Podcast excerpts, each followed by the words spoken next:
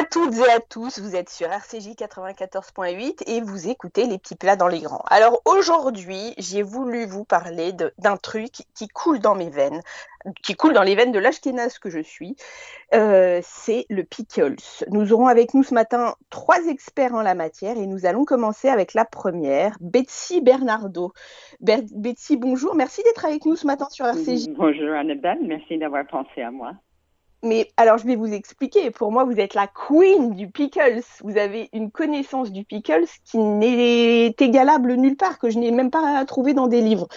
En fait, vous, vous avez une connaissance du pickles euh, plutôt américain. Nous, ce qu'on appelle pickles, vous et moi, ce sont ces gros cornichons. Parce qu'on peut le dire, on est fan de ces gros cornichons euh, qui sont quand même emblématiques de la cuisine ou de la gastronomie juive américaine.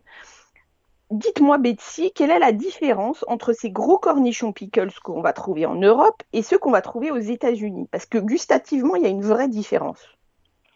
Ben, les gros cornichons qu'on trouve euh, dans l'Europe de l'Est, l'Ukraine, la Pologne, la Lituanie, la Russie, sont semblables aux gros cornichons qu'on peut trouver aux États-Unis. Donc, c'est vraiment une tradition de l'Europe de l'Est euh, qui est arrivé massivement avec l'immigration du fin du 19e aux États-Unis. Et ça, il s'agit des cornichons qui sont lactofermentés, où il n'y a pas de vinaigre qui entre dans le, dans le, dans le processus de pickle. Euh, il y a les, en France, on, on rencontre que que des, des, cornichons au vinaigre euh, et de, de, préférence, ça va vers les tout petits. Plus c'est petit, plus c'est coûteux et privé. Euh, de, moi, j'aime forcément les très gros qui, quand ils prennent la samure, euh, euh, se gorgent de, de, cette liquide qui est effervescente et quand on croque dedans, ça explose. Quand vous dites lactofermenté, ça veut dire quoi? Ça veut dire qu'en fait... Lactofermenté, que c'est une fermentation, un processus de fermentation et de conservation qui est, euh, qui, qui, est obtenu uniquement par, à base de sel et de l'eau. Et d'eau. OK. Et après, il y a euh, des aromates qu'on met dedans qui caractérisent le produit final. D'accord. Alors, aux États-Unis, on peut, on peut les acheter à différents stades de fermentation, c'est ça? Oui. C'est dans, dans les supermarchés, il y a plusieurs marques qui vendent des bocaux, ce qu'on appelle des demi-sûrs, donc les demi-fermentés, qui ressemblent encore à des cornichons assez verts et qui commence juste à faire des petites bulles à l'intérieur quand on les croque. Et le, euh, et le saumure est un peu plus salé. Mm-hmm. Euh, et on sent, on sent beaucoup, beaucoup encore les aromates un peu accrus. Donc, s'il y a de l'ail, on sent plus l'ail, on sent plus la nette. Et euh, pendant le stade de maturation, ça vire, ça vire au, au, au vert gris. Euh, ça devient moins ferme. Le, le, liquide devient plus trouble. et et là, on a plus un goût de juste d'acidulé avec moins les aromates. D'accord. Et, c'est vendu sur, c'est étiqueté euh, le stade de maturation, mais il va mieux se fier à l'œil parce que de toute façon, c'est emballé dans les, les bocaux. Donc, plus c'est vert, vert, moins c'est fermenté, et plus c'est euh, gris vert. Plus c'est fermenté. C'est ouais, c'est ça. Euh, quels sont les, types d'assaisonnement qu'on met justement dans cette saumure? Qu'est-ce qu'on peut mettre dans cette saumure si on décide d'en faire?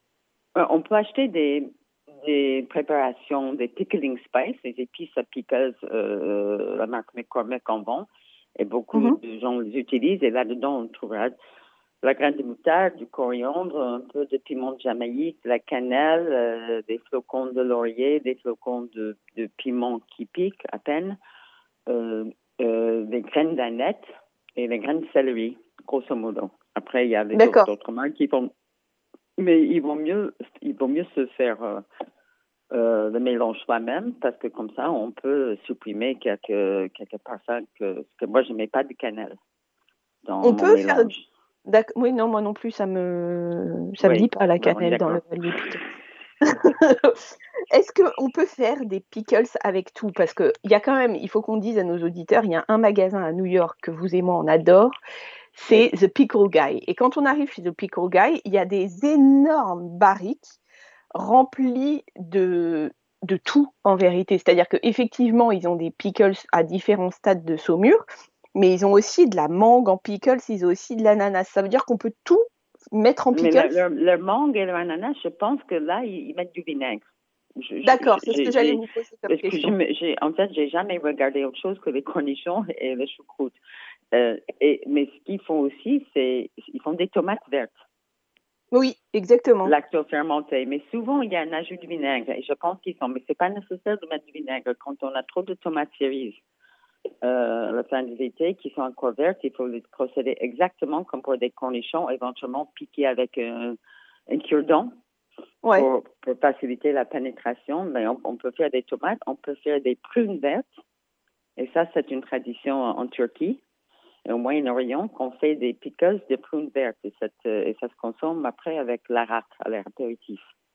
Mais par exemple, au, Japon aussi, il y a des pickles comme les umeboshi. Mais là, c'est les umeboshi, oui. Et là, c'est tout un processus de prunes. et de soleil. C'est ça.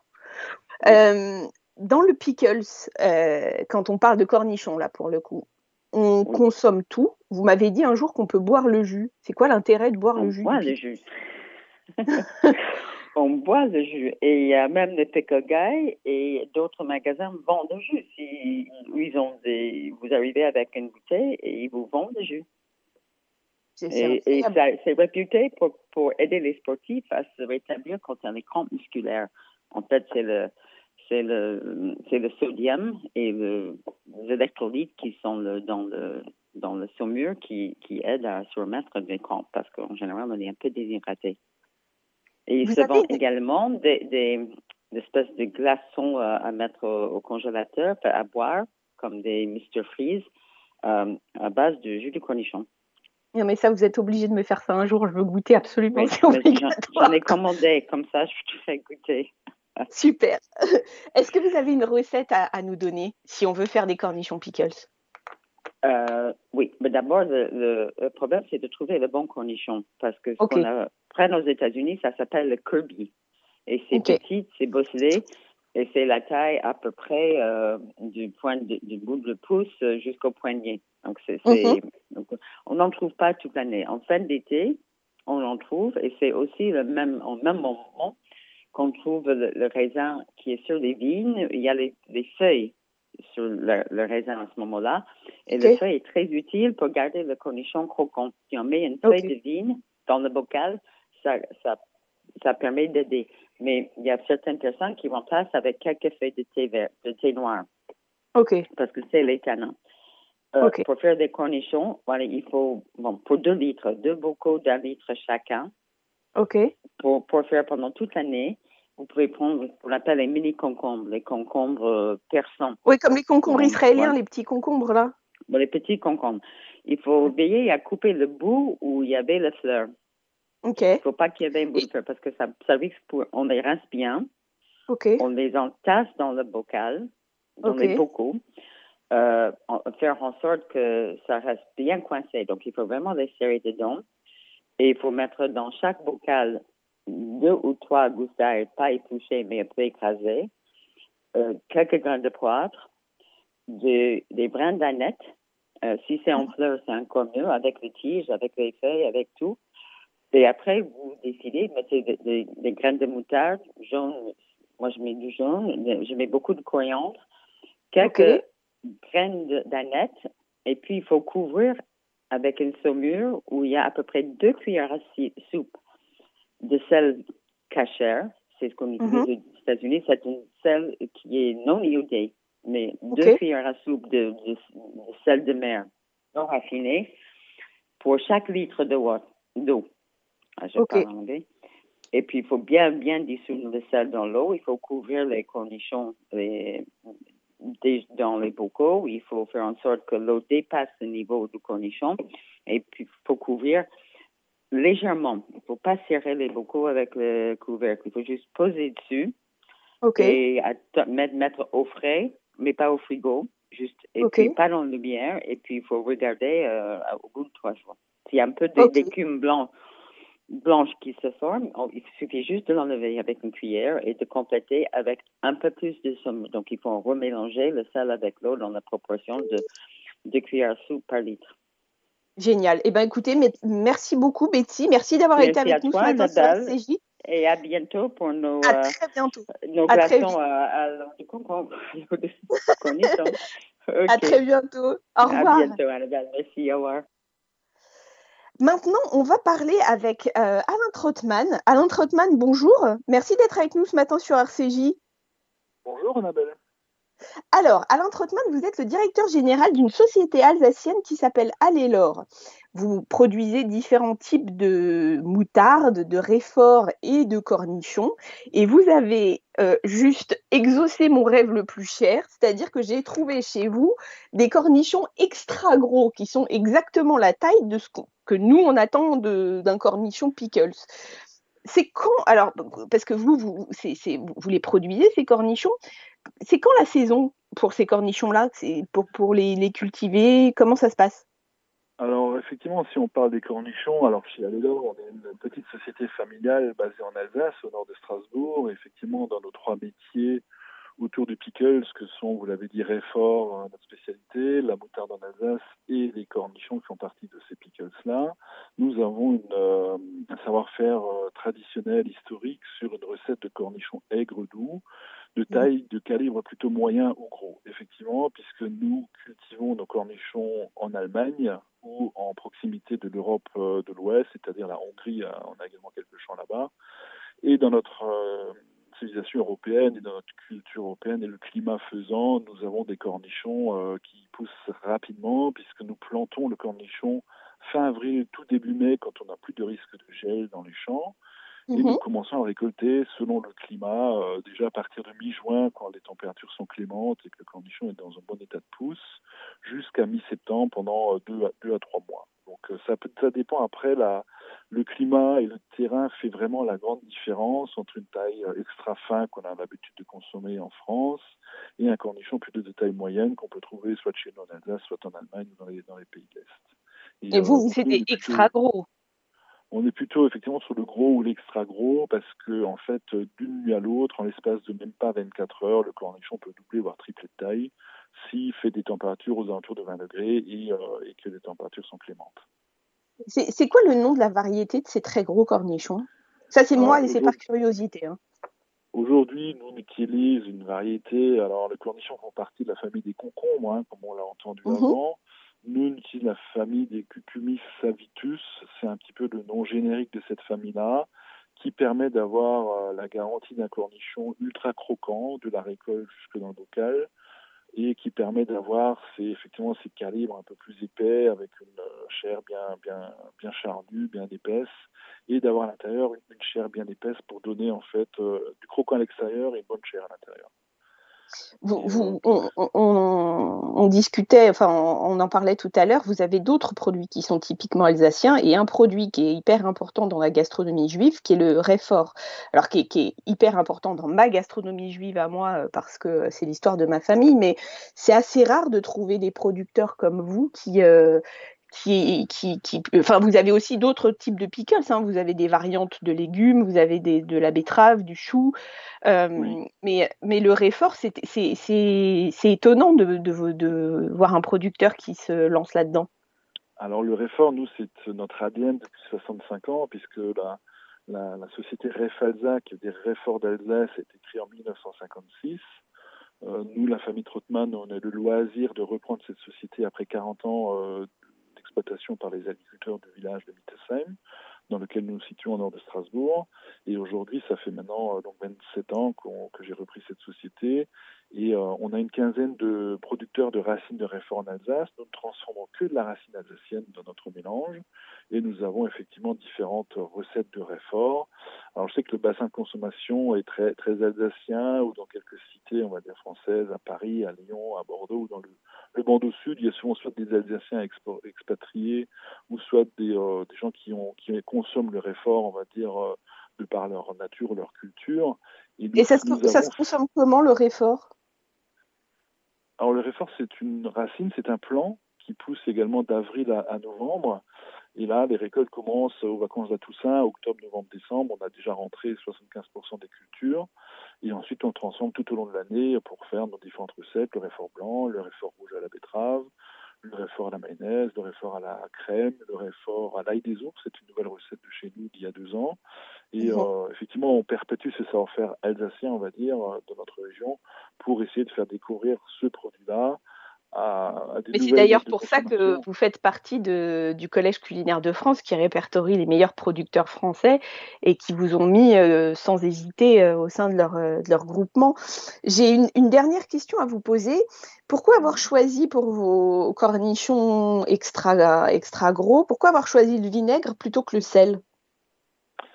Alors, si vous voulez, c'est lié à une histoire de recette. Euh, nous aimons bien l'aigre doux, et l'aigre doux est composé de vinaigre, d'eau, de sel, de sucre. On met après les épices, chaque euh, producteur a sa propre euh, secret d'épices, on va dire, de recette. On met bien souvent de la nette, du fenouil, des graines de coriandre, de la moutarde blanche, aujourd'hui qu'on cultive en Alsace également. Mhm. Et plutôt que le salé, alors effectivement aujourd'hui, des tendances culinaires sont en train d'être un petit peu à la chasse, ou trop gras, ou trop sucré, ou trop salé. Et du coup, nous avons une recette euh, bien équilibrée avec l'ensemble de ces ingrédients, mais sans le saler par excellence. Quoi. Donc, on, on, le sale, on le sale finement, on va dire, pour respecter cette tradition de l'aigre doux. Et l'aigre doux. Et vous me disiez que euh, vous me disiez que vous avez un vinaigre de betterave, c'est ça? Alors, on utilise un vinaigre d'alcool de betterave qui est certifié cachère par notre fournisseur. Effectivement, on travaille avec euh, le vinaigrier Melfort en Alsace, qui est bien connu également du grand public. Euh, et, aujourd'hui, le vinaigre d'alcool cachère est, est, fait à partir de la betterave et qui, euh, qui permet effectivement d'avoir un mélange sympa.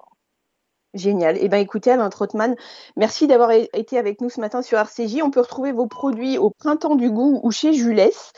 Euh, merci beaucoup et à très vite, j'espère. Au revoir. Au revoir, Annabelle. Merci à vous. À bientôt. On va passer maintenant à euh, la gastronomie du pickles, au chef du chef du pickles, c'est-à-dire euh, Frédéric Vardon. Bonjour Frédéric Vardon, merci d'être avec nous ce matin sur RCJ. Bonjour Annabelle.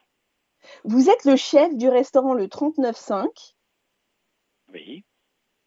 Et, on peut bien le dire, vous êtes le chef du pickles. Alors, vous êtes le chef de plein de trucs parce que vous êtes euh, un très grand chef, mais euh, le pickles coule autant dans vos veines que dans les miennes. On est bien d'accord.